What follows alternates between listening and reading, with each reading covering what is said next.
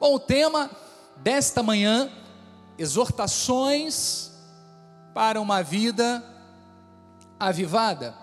E o versículo tema está lá em 1 de Coríntios, capítulo 16, versículo 13 e 14, que diz assim a palavra de Deus: Sede vigilantes, permanecei firmes na fé, portai-vos varonilmente, fortalecei-vos, todos os vossos atos sejam feitos com amor. Que esta palavra, que foi inspirada por Deus, penetre os corações, oremos, Senhor Jesus Cristo. Aqui estou como um servo fiel para ministrar a tua palavra aos corações que são terra férteis. Esta palavra ela é como semente. Assim o Senhor ensina através de parábolas. Diz que a palavra é uma semente semeada nos corações. E aquele que tem coração que é terra fértil, que é um coração adubado, que é um coração de Deus, quando esta semente cair, ela vai germinar, crescer e frutificar a 30, a 60 e a 100 por um. Isto significa que aonde esta palavra penetrar, que haja transformação, que haja avivamento, que haja bom testemunho. Assim com fé nós oramos. E o povo de Deus que crê e já toma posse desta verdade, diga amém e amém, graças a Deus. Muito obrigado, Bispo Quimilins. Pedras vivas do Senhor, eleitos de Deus, nação santa, povo de propriedade exclusiva de Deus. Mais uma vez, eu subo ao altar com uma missão muito importante. A missão de ser um instrumento nas mãos do Senhor para edificar e fortalecer a sua fé de tal modo que você jamais, igreja, de tal modo que você jamais seja arrastado, influenciado pelo espírito do erro. Este é o propósito fundamental de toda liderança que sobe neste altar ou que lidera cada departamento deste santo ministério. Orientar, educar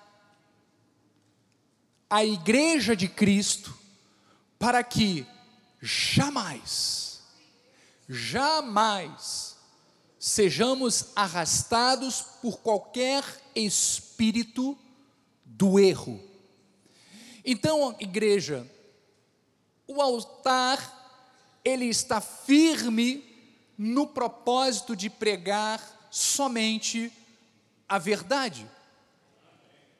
Este é o compromisso deste ministério: pregar a verdade para que haja avivamento na vida de todos aqueles que tiverem acesso a estas mensagens porque urge a necessidade de estarmos firmes e inabaláveis nas certezas eternas.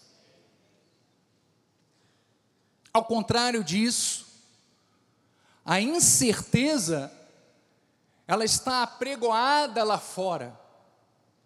O mundo que jaz no maligno se encarrega de apregoar a incerteza, a instabilidade, a mentira. Temos visto mais e mais a, deturpa, a, deturpa, a deturpação perdão, dos valores cristãos, o escárnio com aquilo que é santo e o desprezo às sagradas escrituras. Não é isso que nós temos visto, observado, seja através da internet, que é um meio de comunicação mais rápido e propagador. É isso que nós temos visto. Mas olha que interessante, isso não vem acontecendo de agora, isto é algo que acontece desde o início da humanidade.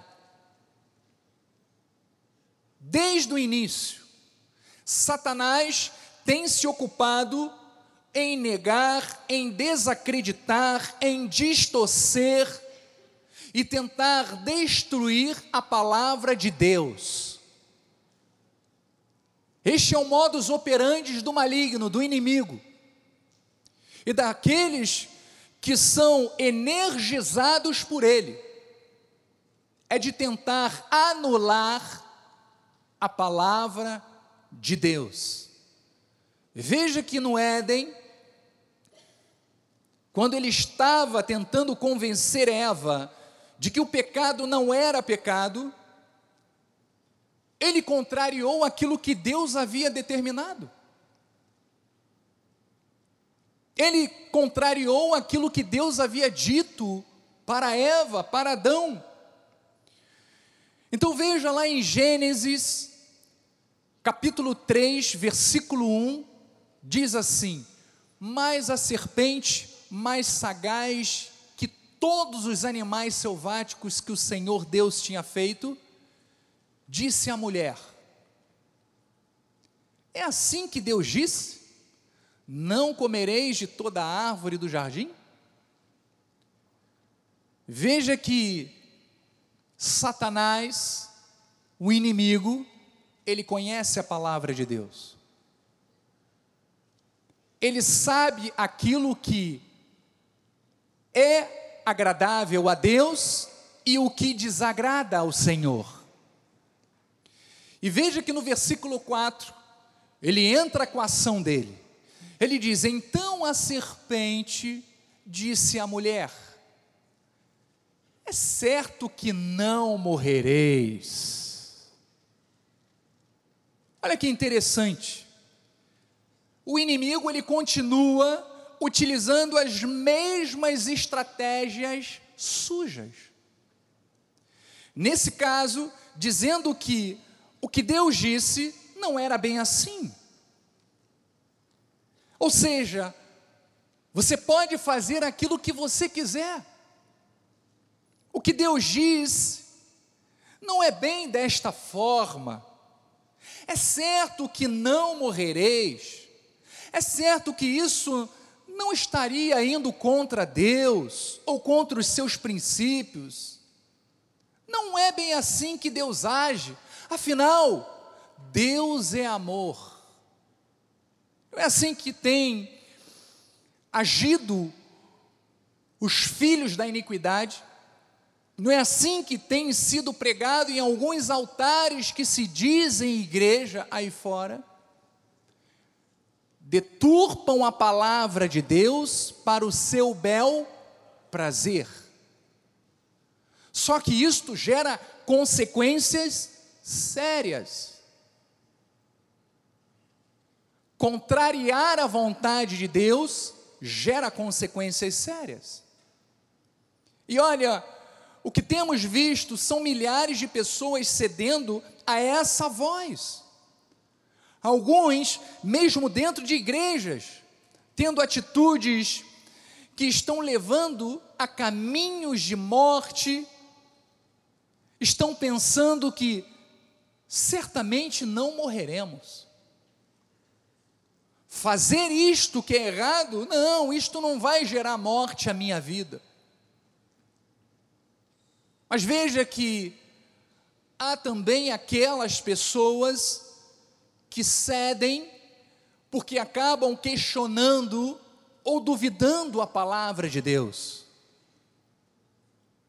Há também outras pessoas que são mais radicais e que negam totalmente aquilo que Deus diz na Sua palavra. Olha, tem pessoas que são capazes de dizer que Deus não existe, que a Bíblia Sagrada é uma farsa. Amados, que petulância! O ser humano chega ao ponto de querer dizer que Deus não existe. Quando tudo aquilo que foi criado por Ele é para Ele e para mostrar a sua grandeza.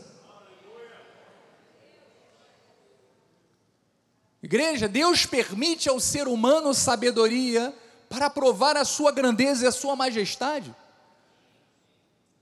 Os Estados Unidos, junto com vários outros países, se uniram para lançar o maior telescópio, maior no sentido de captação de luz, de energia, que foi o James Webb.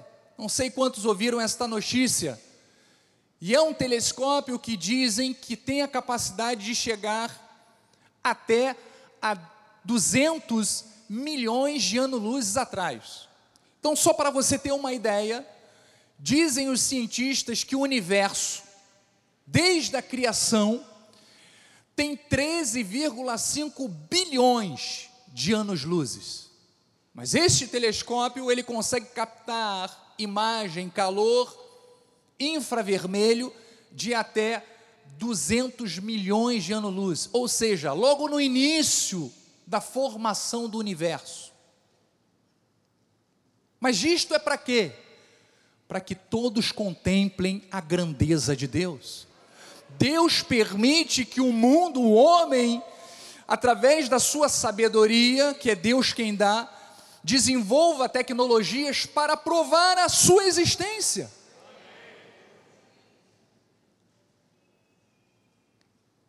Mas mesmo assim existem pessoas que dizem: não, Deus não existe. Mas nós vamos ver o que, que acontece quando as pessoas se rebelam contra Deus. Nós temos um exemplo disso quando Deus ordenou ao profeta Jeremias que escrevesse em um rolo todas as palavras que ele havia falado contra Israel, Judá e contra todas as nações, para que estes povos ouvissem o que estava para acontecer e se convertesse, se convertessem dos seus maus caminhos. Então Jeremias ditou as palavras que Deus disse ao seu assistente Baruque. Então Baruque, ele leu o rolo na casa do Senhor, na presença né, dos príncipes, que ficaram alarmados, ficaram atônitos com tudo aquilo que Deus havia falado por intermédio do profeta, e que aconteceria com o rei de Judá e com aqueles povos. Então vamos ver o que, que diz lá em Jeremias, capítulo 36, versículo 21 em diante. Diz assim: Então enviou o rei a Jeudi para que trouxesse o rolo. Jeudi tomou da câmara de Elisama, o escrivão, e o levou diante do rei e de todos os príncipes que estavam com ele. O rei estava sentado na casa de inverno, pelo nono mês, e diante dele estava um braseiro aceso. Tendo Jeudi lido três ou quatro folhas do livro, cortou o rei com um canivete de escrivão e o lançou no fogo que havia no braseiro. E assim todo o rolo se consumiu no fogo que estava no braseiro. Próximo. Não se atemorizaram não rasgaram as vestes, nem o rei, nem nenhum dos seus servos que ouviam todas aquelas palavras. Próximo, posto que eu, Natã, Delaías e Gemarias tinham insistido com o rei que não queimassem o rolo. Ele não lhe deu ouvidos.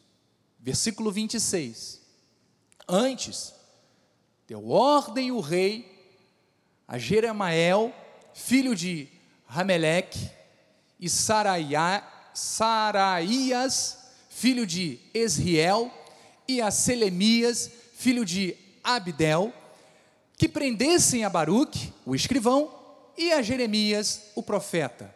Mas o Senhor o havia escondido. Então, olha que interessante. O rei ficou irado ao ouvir as palavras que Deus havia falado por intermédio do profeta Jeremias, e cortou o rolo com canivete, e como se não bastasse, pegou e lançou no fogo. Igreja, essa reação de raiva contra os ditos de Deus é algo que temos visto constantemente acontecer na nossa sociedade. Deus dá uma palavra. Deus profeticamente fala através dos seus profetas, através da sua palavra, orienta o povo, repreende o povo, exorta o povo, e as pessoas rasgam e seguem os seus próprios desejos e caminhos.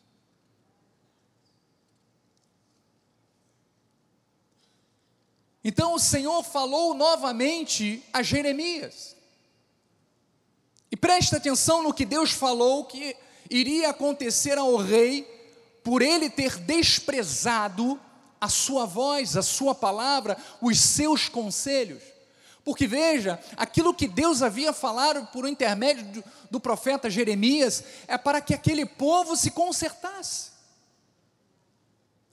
É para aquele povo enxergasse os seus erros, as suas más práticas e voltasse a Deus, e voltassem a Deus, e se dedicassem às coisas de Deus. Mas eles não queriam fazer isto. E veja o que diz no versículo 27 diante: Então veio a Jeremias a palavra do Senhor, depois que o rei queimara o rolo, com as palavras que Baruque escrevera, ditas por Jeremias, dizendo: toma outro rolo escreve nele todas as palavras que estavam no original. Que Jeoaquim, rei de Judá, queimou. E a Jeoaquim, rei de Judá, dirás: Assim diz o Senhor. Tu queimastes aquele rolo dizendo: por que escreveste nele que certamente viria o rei da Babilônia e destruiria esta terra e acabaria com homens e animais dela? Portanto, assim diz o Senhor, acerca de Joaquim, rei de Judá: ele não terá quem se assente no trono de Davi, e o seu cadáver será largado ao calor do dia e a geada da noite. Castigá-lo-ei e a sua descendência, e aos seus servos, por causa da iniquidade deles. Sobre eles, sobre os moradores de Jerusalém, sobre os homens de Judá, farei cair todo o mal que tenho falado contra eles e não ouviram. Então, igreja, nós estamos vendo todas as vezes que há desobediência, que há negação contra os ditos de Deus, há punição. E veja, a palavra diz que toda espécie de males, porque está indo contra Deus, é buscar a ruína, é buscar o opróbrio, é buscar o sofrimento, é buscar a perdição, é buscar a frustração. Por isso, este ministério tem o compromisso de alertar o povo de Deus. Porque certamente o mundo lá fora é hostil e tem muito mais influência, porque o tempo que nós passamos na casa de Deus é muito ínfimo perto da influência que o mundo tenta lançar contra as nossas vidas. Então você está aqui para aprender, para acatar os ditos de Deus, a palavra de Deus, porque ir contra Deus é estar numa vida totalmente desgraçada. Mas talvez alguém diga, bispo, isso aí era lá no Velho Testamento. Não. Esta palavra, ela é a mesma. E sempre será, veja o que diz lá em Romanos 1,18: a ira de Deus se revela do céu contra toda impiedade e perversão dos homens que detêm a verdade pela injustiça. Porquanto, o que de Deus se pode conhecer é manifesto entre eles, porque Deus lhe manifestou. Próximo, porque os atributos invisíveis de Deus, assim o seu eterno poder, como também a sua própria divindade, claramente se reconhecem desde o princípio do mundo, sendo percebidos por meio das coisas que foram criadas. Tais homens são, por isso, indesculpáveis. O que o apóstolo Paulo está dizendo aqui é que a glória de Deus, que é vista em tudo o que ele criou, é para que nós o adoremos, é para que nós vejamos a sua grandeza, o seu poder, a sua majestade e nos submetamos a Ele. Amados, nós não servimos a um deusinho, não. Nós servimos ao Deus Todo-Poderoso, e esta palavra Todo-Poderoso Amados, não tem como quantificá-la em poder.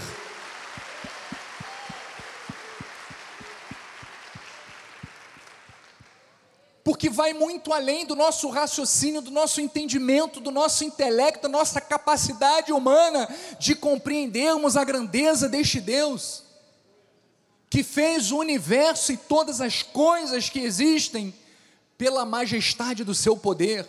Mas ele continua dizendo lá no versículo 21: Porquanto, tendo conhecido, ó, conhecimento de Deus, não glorificaram como Deus, nem lhe deram graças, antes se tornaram nulos em seus próprios raciocínios, obscurecendo-se-lhes o coração insensato, inculcando-se por sábios tornaram-se loucos. Então, Paulo utiliza uma expressão muito interessante.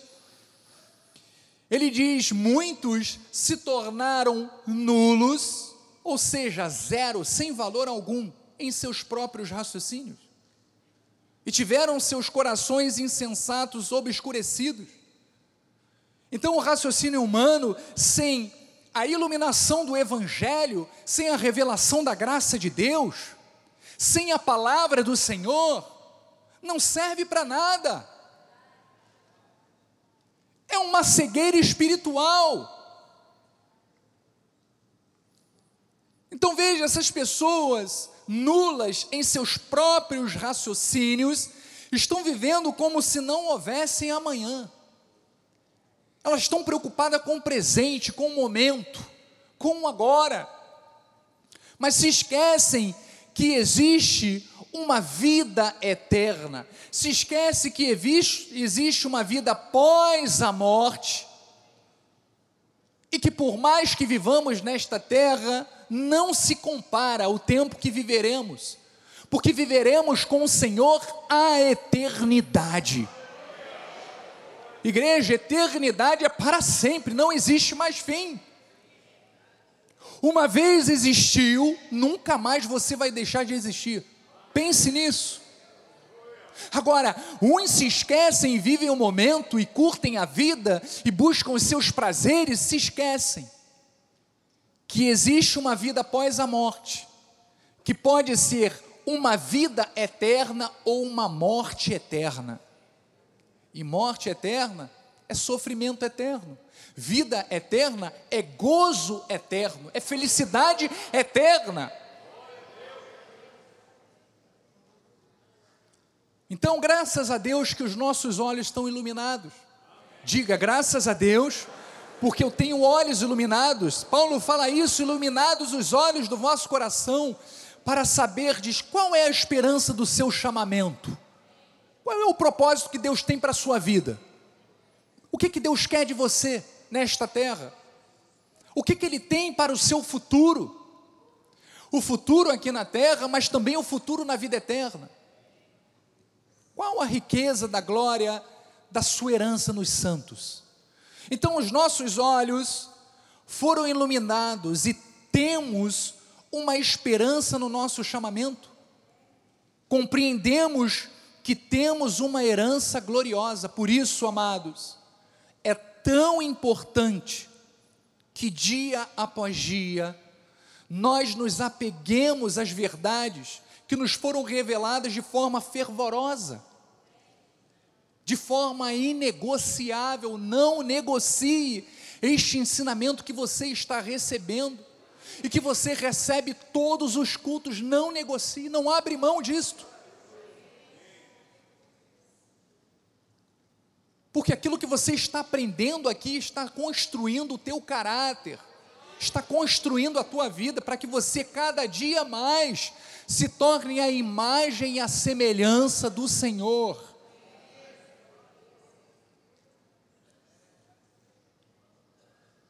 Então, que estejamos avivados, vivendo de acordo com as exortações bíblicas que nos levam a uma vida abençoada. Toda exortação que a Bíblia nos faz é para que nós vivamos tempos melhores. Vivamos o melhor de Deus, experimentemos o melhor de Deus. Então vamos à nossa passagem tema para vermos cada um dos aspectos citados pelo apóstolo Paulo. Ele diz assim: olha, são cinco aspectos que nós vamos estudar nesta manhã.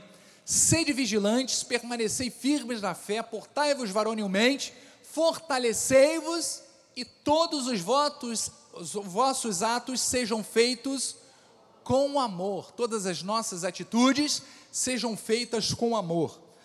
Então, depois de ter enviado algumas notícias pessoais para os irmãos de Corinto, Paulo faz algumas exortações finais, enfatizando a necessidade de constância, vigilância, coragem e amor cristão. Todos nós enfrentamos oposições, adversidades e adversários espirituais, seja internamente ou externamente. Por isto, como um exército em um campo de batalha, precisamos estar em posição de alerta, em atitude de constância, mostrando-nos corajosos e firmes na palavra. Diga, eu estou constante e eu estou firme na palavra de Deus. Então vamos ao primeiro aspecto que ele diz sede o que? Vigilantes. E olha que interessante, essa é uma das exortações mais importantes para os dias em que estamos vivendo. Porque é é o ambiente e o momento, o tempo em que estamos vivendo, é o tempo onde existem mais situações para nos distrair, para nos tirar do foco, para desviar-nos do propósito que Deus tem para as nossas vidas. Então, esta palavra vigilante, ela vem de um vocábulo grego que significa manter-se alerta. Então, nestes tempos, em que uma grande maioria está nula em seus próprios raciocínios, com seus corações insensatos e obscurecidos, e onde os ataques do inimigo são ferrenhos, nós precisamos estar muito mais atentos e vigilantes, para que não venhamos a vacilar ou a cair em alguma armadilha. O apóstolo Paulo ele deixou uma orientação aos crentes daquela época. O apóstolo Pedro, perdão, ele deixou uma orientação importante para os cristãos daquela época, mas que é propícia para os dias que estamos vivendo. Ele diz lá na sua primeira carta, em 1 de Pedro, capítulo 5, versículo 8, diz assim: sede sóbrios e vigilantes. Por quê? O diabo, vosso adversário, anda em derredor como leão que ruge, procurando alguém para devorar. Então Pedro fez uma comparação bem forte. Ele diz: olha, um leão que anda ao redor, rugindo, procurando alguém para devorar. Você já viu aquelas cenas que tem em programas é, de mundo animal, né, que mostram ali os antílopes, né, os gnus, as zebras, todas elas né, no pasto, pastando, bebendo água num córrego, num rio. E você vê que os leões eles estão como? Estão ao redor. Eles estão lá só de espreita. Para ver o quê? Quem está o quê? desatento, distraído. Quem está, sabe, preocupado com outras coisas que não tomar conta daquilo que está acontecendo à sua volta. E são justamente esses que caem na cilada do inimigo. Então o que, o que Pedro está mostrando é justamente isso, amados. O inimigo está à nossa volta em todos os momentos. Está na televisão, na internet, no Facebook, no Instagram, no Twitter. Olha, sempre lançando notícias aterrorizantes para desequilibrar o nosso coração, as nossas emoções, para nos distrair. Mas graças a Deus nós somos um povo atento. Graças a Deus nós somos um povo vigilante. Graças a Deus você não dá crédito às vozes do inimigo, mas você dá crédito à palavra de Deus, porque é ela quem te fortalece, é ela quem te encoraja, é ela que te dá força para que você não desista da jornada que o Senhor te colocou. Por isso você pode dizer: Eu sou mais que vencedor em Cristo Jesus. Então é isto que Pedro estava mostrando: não podemos viver distraídos. Temos que estar atentos em todo o tempo para identificarmos quais são as situações que vêm para tentar nos desviar do foco. Quais são as situações que tentam nos desviar dos propósitos de Deus, para que a nossa vida seja uma vida, sabe, apoucada, infeliz, infrutífera? A realidade é que muitos,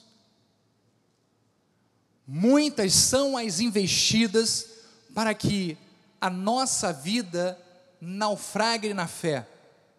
E por vezes o inimigo usa também pessoas que são energizadas por ele para tentar nos induzir e nos arrastar para o erro. Porque este é o papel do inimigo, igreja. Já que ele está já condenado, ele quer trazer e fazer com que o povo de Deus sofra. Mas veja o que, que o apóstolo Pedro continua dizendo lá em 2 de Pedro 3,17, diz assim: Vós, pois, amados, prevenidos como estáis de antemão. Quantos aqui estão prevenidos de antemão? É com você. Ele disse: ó, acautelai-vos, tenham cuidado, cautela, vai devagar, atenção, não suceda que arrastados pelo erro desses insubordinados, decaiais da vossa própria firmeza.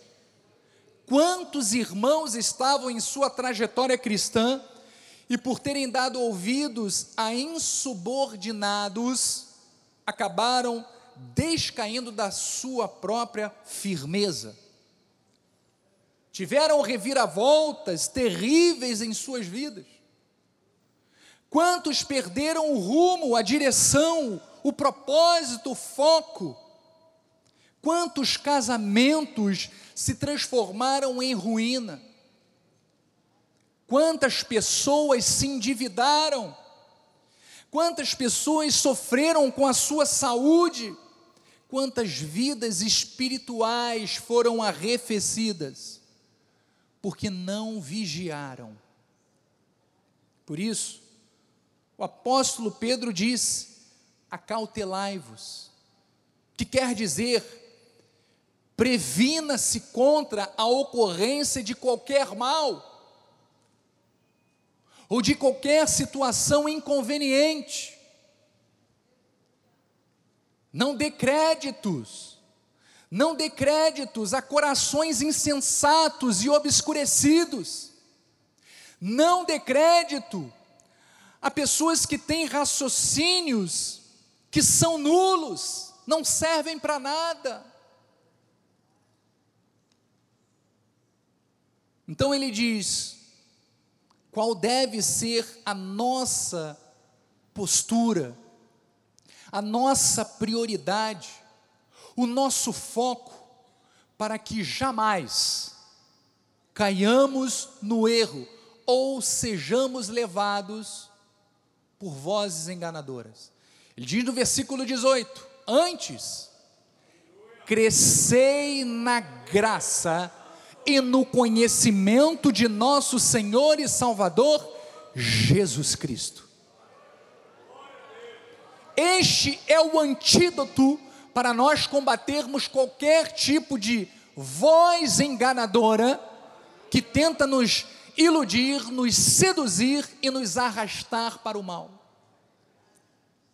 Quanto mais capaz, quanto mais maduro, Quanto mais conhecimento nós adquirimos da palavra de Deus, de Deus e do nosso posicionamento espiritual, menos brecha nós daremos para que o inimigo ganhe vantagem. Então, quanto mais crescermos na graça e no conhecimento, mais discernimento e sabedoria teremos para sermos sóbrios, atentos, vigilantes para que o mal não ganhe vantagem contra as nossas vidas. Esse também foi um mandamento que o Senhor Jesus Cristo, quando estava próximo ao final da sua missão, nos deixou. Ele diz assim, ó: "Estais de sobreaviso, vigiai. Vigiai. Porque não sabeis quando será o tempo. É como um homem que, ausentando-se do país, deixa a sua casa, dá autoridade aos seus servos, a cada um a sua obrigação, e, aos, e ao porteiro ordena que vigie. Vigiai, pois, porque não sabeis quando virá o dono da casa, se à tarde, se à meia-noite, se ao cantar do galo, se pela manhã, para que vindo ele inesperadamente, não vos, não vos ache dormindo. O que, porém, vos digo, digo a todos: vigiai. Viu qual é o nosso papel? Vigiai. Então vire para o seu irmão e diga: irmão, cutuca ele aí, acorda, vigiai.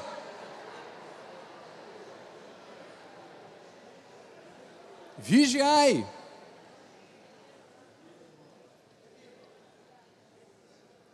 Senti que tinha irmão que estava dormindo, hein? Tomou um susto. Jesus voltou, não. Vigiai, vigiai. Então Jesus vai voltar, igreja. E ele quer encontrar uma igreja avivada e vigilante. O segundo aspecto importante Vimos o primeiro que é vigiar, o segundo é permanecer firme na fé. Então, quando o apóstolo Pedro escreveu sobre o diabo que anda ao derredor, rugindo como leão, ele escreveu algo importantíssimo no versículo seguinte, que está lá em 1 de Pedro 5, versículo 9, diz assim: Resisti-lhes firmes na fé, certo de que sofrimentos iguais aos vossos estão se cumprindo na vossa irmandade espalhada pelo mundo. Então, essa é uma grande exortação que resulta de uma vida avivada. Toda vida avivada, ela é uma vida firmada na fé. Não em obras, na fé. Porque veja, firme vem de uma palavra grega, stéreos, que significa algo sólido, completo, rígido, permanente. Então a fé é um dom desenvolvido em nós pelo poder do Espírito Santo. É o dom de crer no Evangelho de Cristo e de confiar nas Suas promessas. Igreja, se nós falarmos a respeito de promessas de Deus para alguém lá no mundo, eles vão nos chamar de loucos, de lunáticos. Porque o mundo ensina que você tem que acreditar naquilo que você vê. E o mundo espiritual é totalmente oposto a isso. Por isto, o prêmio, a recompensa, é para aqueles que não viram, mas creram. Você, para todos nós. Mas quem nos faz crer é o Espírito Santo. Quem nos faz estarmos firmes na fé é o Espírito Santo. Então, esta fé gera em nós uma força espiritual que nos dá uma resistência. E ao desenvolvermos esta resistência sólida e completa, frustramos e derrotamos os intentos do inimigo.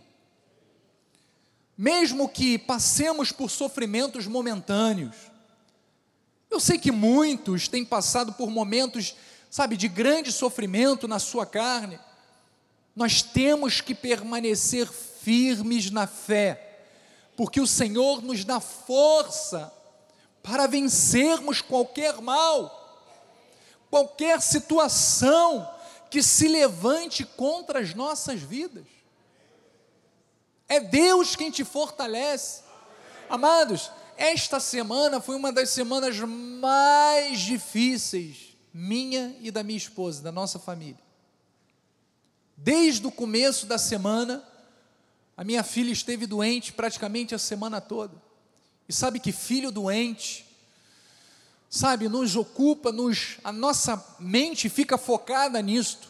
A gente não consegue pensar e ter, sabe, foco para outra coisa. Na terça-feira, a minha avózinha Maria foi levada ao seio de Abraão depois de 97 anos de vida longeva, dando testemunho, não sei quantos conheceram a minha vozinha Maria, para a glória do Senhor, está hoje reinando com o Senhor na glória. Tivemos várias situações, várias, várias.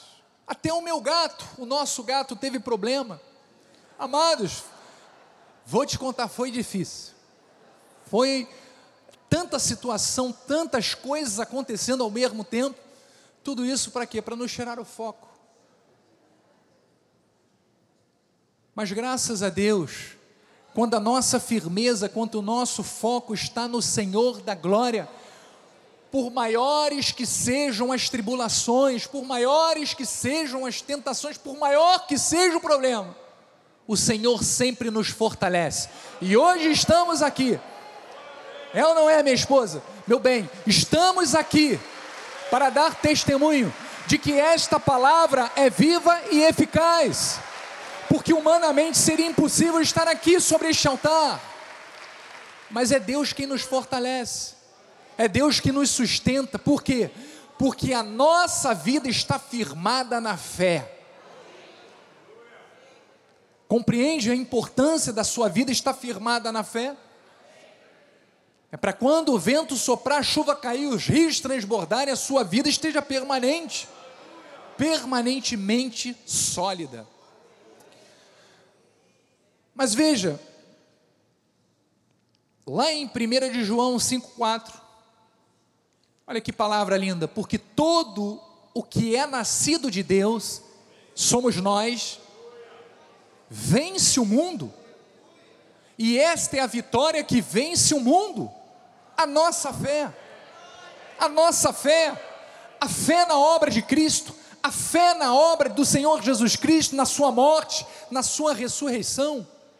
Então a nossa fé vence, amados, vence todas as coisas. A nossa fé vence as adversidades, as tentações e até mesmo os medos. Então veja que na galeria dos heróis da fé, lá em Hebreus, encontramos uma declaração linda sobre Moisés. Diz assim Hebreus 11, 27, pela fé Veja que não foi por obras, pela fé. Ele abandonou o Egito, não ficando amedrontado com a cólera do rei. Antes, permaneceu firme, como quem vê aquele que é invisível. É desta forma que nós vivemos, permanecemos firmes, como vendo aquele que é invisível, o nosso Deus. Eu não vejo com os olhos físicos, mas eu tenho a certeza através do Espírito Santo dele, que está na minha vida, que aonde eu estiver, no local que você estiver, fazendo o que você estiver, Deus estará com você. Deus estará na tua retaguarda, na tua do teu lado, em cima, embaixo, te protegendo, te livrando, te guardando de todos os males que este mundo pode tentar afetar a sua vida, você está protegido. Diga, eu estou protegido. Então, igreja, é desta forma que precisamos viver em face às situações que se apresentam diante de nós. Temos que permanecer firmes, como quem vê aquele que é invisível.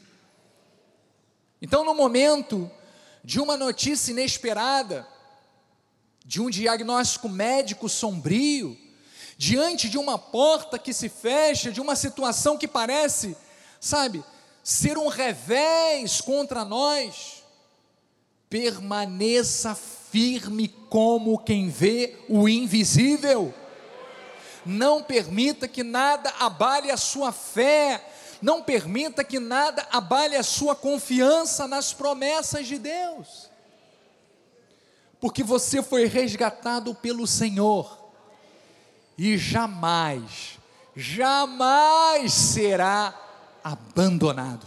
Vamos ver o que, que diz em Colossenses, confirma isso, e vós, e a vós outros também, que outrora eres estranhos e inimigos no entendimento, pelas vossas obras malignas, agora, neste momento, porém, vos reconciliou no corpo, na sua carne, mediante a sua morte, para apresentar-vos perante Ele santos, inculpáveis e irrepreensíveis. Próximo versículo. Se é que permaneceis na fé, alicerçados e firmes, não vos deixando afastar da esperança do evangelho que ouvistes e foi pregado a toda criatura debaixo do céu, e do qual eu, Paulo, me tornei ministro. Então, igreja, o nosso chamado é para permanecermos na fé, alicerçados, firmes por causa da esperança do evangelho que cada um de nós recebeu. Romanos 5:1 diz: "Olha, assim está a tua vida. Assim está a tua vida e nada neste mundo pode anular aquilo que o Senhor fez por você. Justificados, pois, mediante a fé. Olha a fé aí novamente. Esta condição de salvo de santificado, de justificado, é mediante a fé, não é por obras. Temos paz com Deus por meio de nosso Senhor e Salvador Jesus Cristo, por intermédio de quem obtivemos igualmente acesso pela fé a esta graça na qual, na qual estamos o que? Firmes. Estamos firmes e gloriamos-nos na esperança da glória de Deus, na salvação eterna. Então, igreja, fique firme na palavra de Deus. Segure-se firmemente nos ensinamentos que você tem recebido durante toda a sua vida. Cresça em conhecimento, cresça em entendimento, invista a sua vida na obra do Senhor. Talvez alguém diga, mas bispo, eu não tenho tempo. Tem sim. Invista a sua vida na obra do Senhor. Nós precisamos, às vezes, de ministros para nos ombrearem dentro da obra de Deus. E às vezes faltam irmãos, faltam membros, muitos ainda não retornaram ao nosso ministério, mas olha, se sinta motivado e impulsionado pelo Espírito Santo, com este convite do altar se envolva com o nosso ministério, se envolva com a sociabilidade, com os ministros do balcão pastoral, pastorais. Lá na escola bíblica precisamos de pessoas. No berçário, se envolva com esta obra maravilhosa, seja útil, invista a sua vida, mostre a importância que você tem para este ministério, envolvendo a sua vida com esta obra.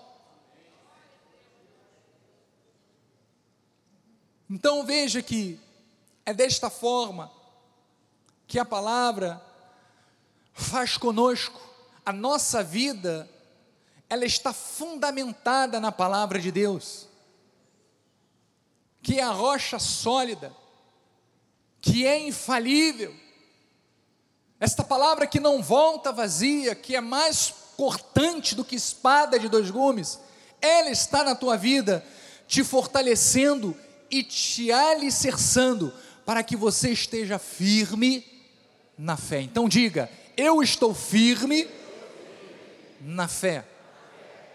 Terceiro ponto importante, Paulo nos aconselha, exortando a igreja para que venhamos a nos portar de forma varonilmente, varonil, varonil. Então essa é uma exortação muito interessante porque nos orienta a termos uma postura de adultos com maturidade espiritual. Traduzindo literalmente, significa agir como homens autênticos, como pessoas que não são covardes, que não são intimidados, que não se sentem alarmados com aquilo que o inimigo tenta contra as nossas vidas, pelo contrário, são pessoas que se mantêm ousadas e corajosas. Está falando de você, está falando de nós, porque nada neste mundo pode nos enfraquecer na fé, nada neste mundo, igreja, preste atenção, pode desviar você do foco principal que é de seguir a palavra de Deus. Então, trata-se da coragem de sermos o que devemos ser e de fazermos aquilo que Deus propôs a cada um de nós como cristãos. Não podemos permitir que as pressões do mundo e da nossa carne enfraqueçam a nossa decisão de seguirmos fielmente o Senhor Jesus. Não podemos permitir que esses meios externos venham a impedir que venhamos a defender a nossa fé. Então, igreja, nós precisamos nos fortalecer, diga amém por isto. Devemos manter firme a nossa posição, valorizar a nossa posição em Cristo o nosso chamamento santo. Estamos vivendo o grande avivamento do Senhor. E o avivamento, ele acontecerá individualmente, na vida de cada um de nós. E o resultado disso, certamente, são vidas fiéis a Deus, que não se deixam levar, não se enfraquecem diante das adversidades. A pessoa que tem maturidade espiritual, ela permanece firme na fé, porque ela está enraizada em suas convicções. Por isso a importância de você congregar em um ministério que tem a palavra de Deus como base principal.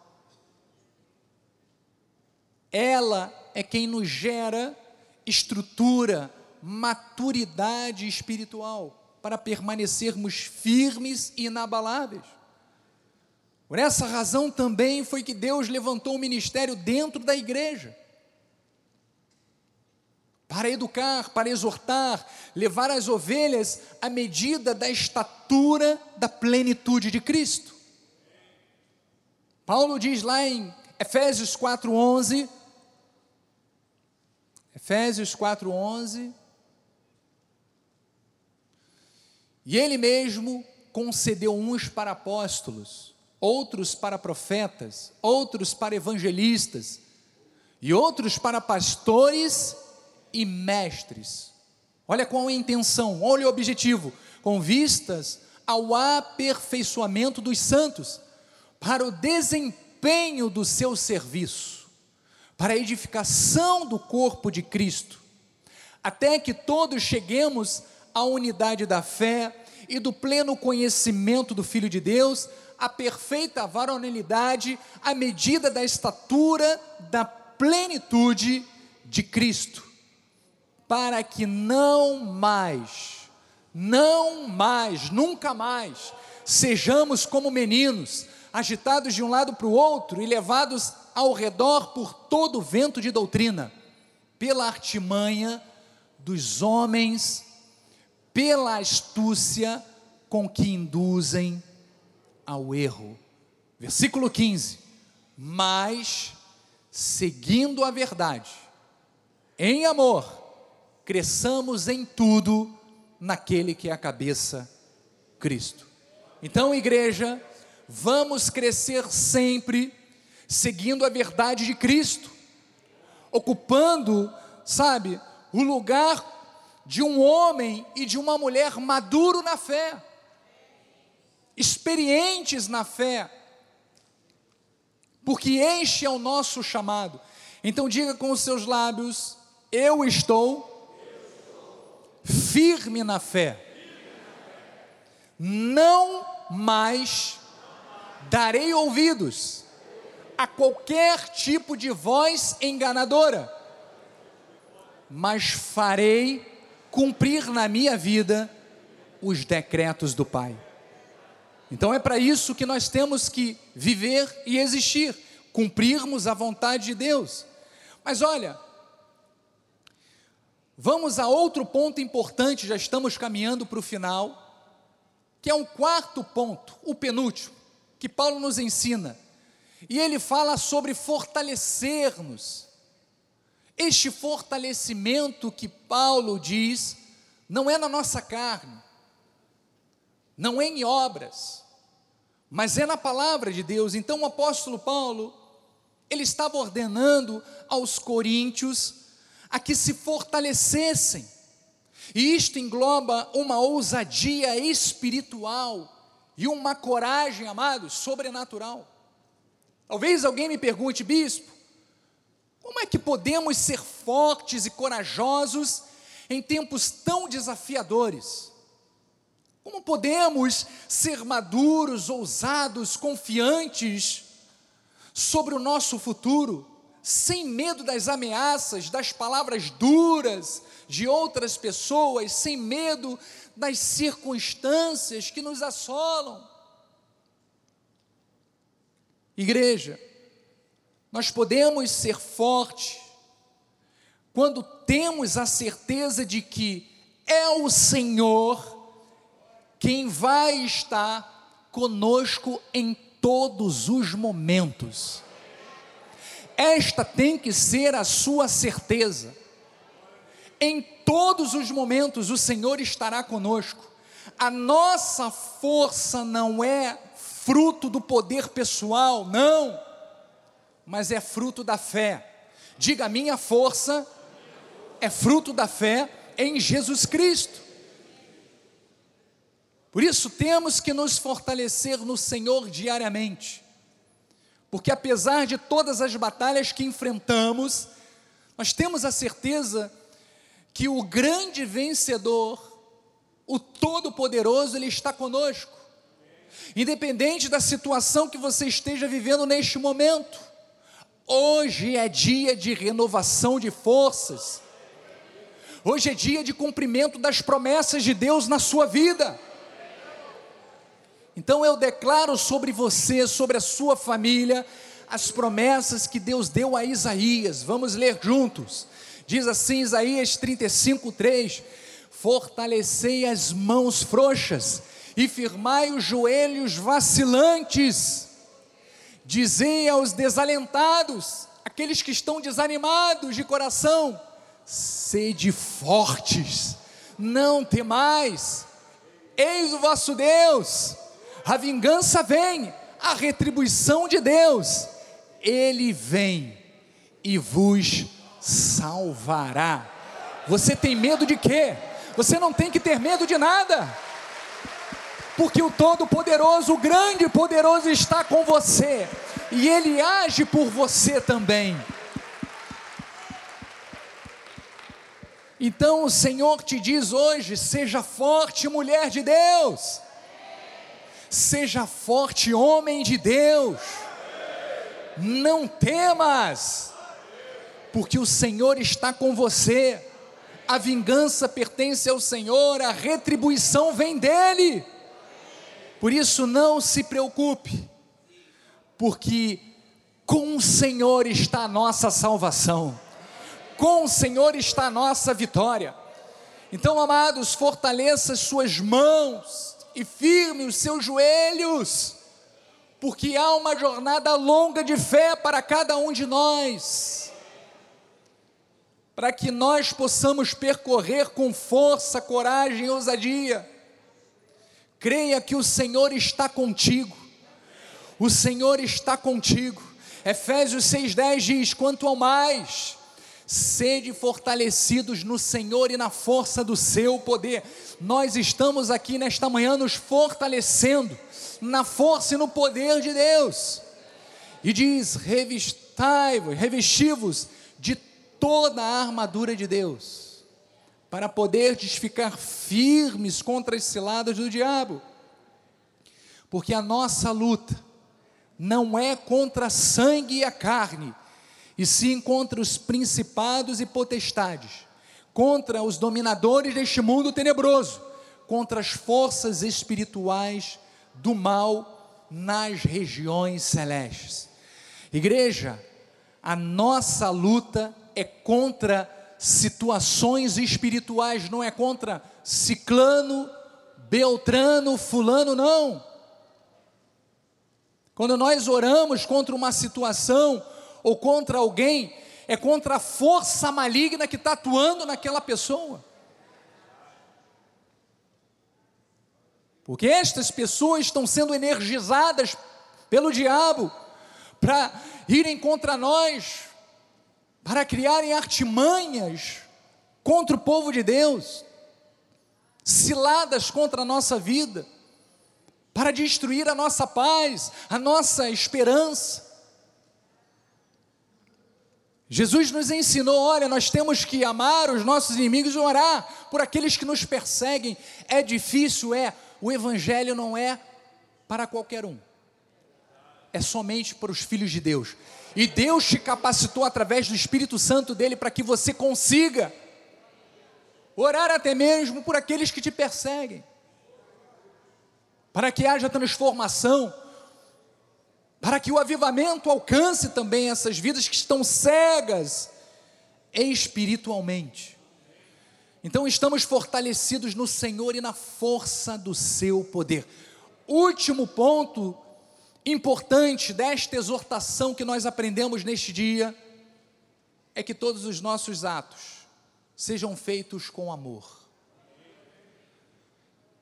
Então, qualquer serviço, seja onde ele for feito, principalmente no ministério, tem que ser feito com amor, com a motivação correta, visando os propósitos certos e apontando para o alvo certo. Se não for desta forma, não vai ter a menor eficácia. Deus não recebe. 1 de João 4, versículo 16 diz assim: E nós conhecemos e cremos no amor que Deus tem por nós. Deus é amor, e aquele que permanece no amor permanece em Deus, e Deus nele. Então o amor é o fruto do Espírito, e quanto mais formos influenciados por ele, mais nós frutificamos, mais nós amaremos. Hebreus, há uma recomendação muito importante, principalmente para uma vida de comunidade cristã. Aqui estamos vivendo numa comunidade cristã. A igreja é uma comunidade cristã. E veja o que, que Paulo ensina lá em Hebreus 10, 24. Consideremos-nos também uns aos outros para nos estimularmos ao quê? Ao amor e às boas obras. Uma igreja avivada, ela possui membros que se consideram uns aos outros e se estimulam ao amor e às boas obras. Então, que cada um de nós assuma essa responsabilidade de ser uma bênção para os seus irmãos em Cristo, que possamos nos motivar, nos ajudar, nos fortalecer uns aos outros com o verdadeiro amor, que é o amor de Cristo. Então, vamos praticar este amor, mas da forma certa sem hipocrisia. Paulo diz lá em Colossenses 3,13: diz assim: suportai-vos uns aos outros, perdoai-vos mutuamente, caso alguém tenha motivo de queixa contra outro. Assim como o Senhor vos perdoou, assim também perdoai vós. Acima de tudo, olha, acima de profecia, de falar em línguas, de qualquer outra coisa, porém esteja o amor, que é o vínculo da perfeição. Essa é a forma que a igreja avivada vive.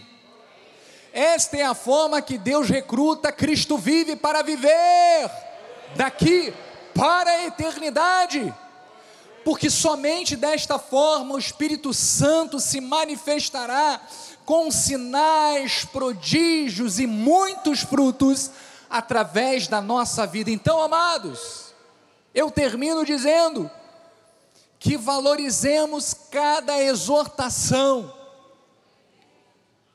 cada instrução que a palavra nos deixou, que jamais deixemos que o inimigo nos enrede com as suas mentiras, com as suas estratégias, mas que em todo tempo, diga em todo tempo, sejamos vigilantes, que em todo tempo permaneçamos firmes na fé, sólidos e alicerçados, que nos portemos com maturidade espiritual, honrando os valores de Deus, que nos fortaleçamos no Senhor e na força do seu poder e que todos os nossos atos, todos os nossos comportamentos, olha, vou mais, todos os nossos pensamentos sejam feitos com amor.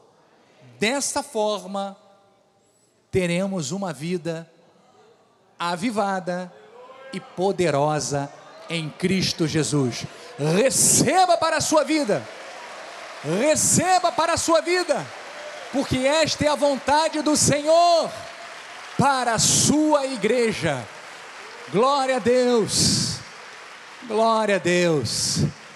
Curve a sua cabeça, Deus amado e bendito, Deus soberano, Deus, Criador dos céus e da terra, obrigado, Senhor, por esta ministração, por esta palavra, aonde o Senhor nos ensinou a sermos vigilantes, a permanecermos firmes na fé, a portai-vos de forma, portarmos de forma varonilmente, ó Deus, a fortalecermos na fé, a estarmos firmes na tua palavra e acima de tudo, a testemunharmos através das nossas atitudes, do nosso comportamento, atos de amor.